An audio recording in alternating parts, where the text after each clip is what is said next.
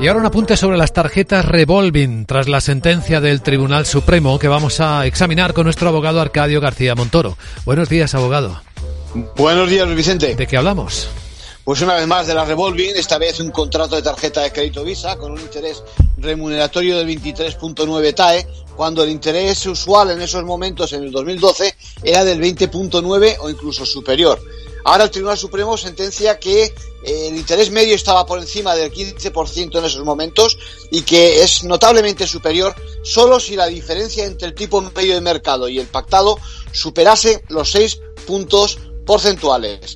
Como en ese caso pues no era no superaba esos 6 puntos, decide que ni se considera notable superior ni es usurario. Eh, otro tema, por cierto, porque nos ha la atención que en un despido colectivo los mayores de 60 años reciban menor indemnización. Fíjate, reconoce, no reconoce que haya discriminación el Supremo. Dice que la indemnización superaba el mínimo legal y al estar más cerca de recibir la pensión de jubilación pueden pactar un convenio especial de seguridad social.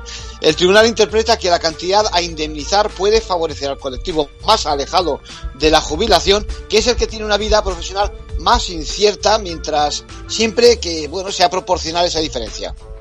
Y un tercer tema también. Tenemos por fin ya la ley de protección de informadores y de lucha contra la corrupción.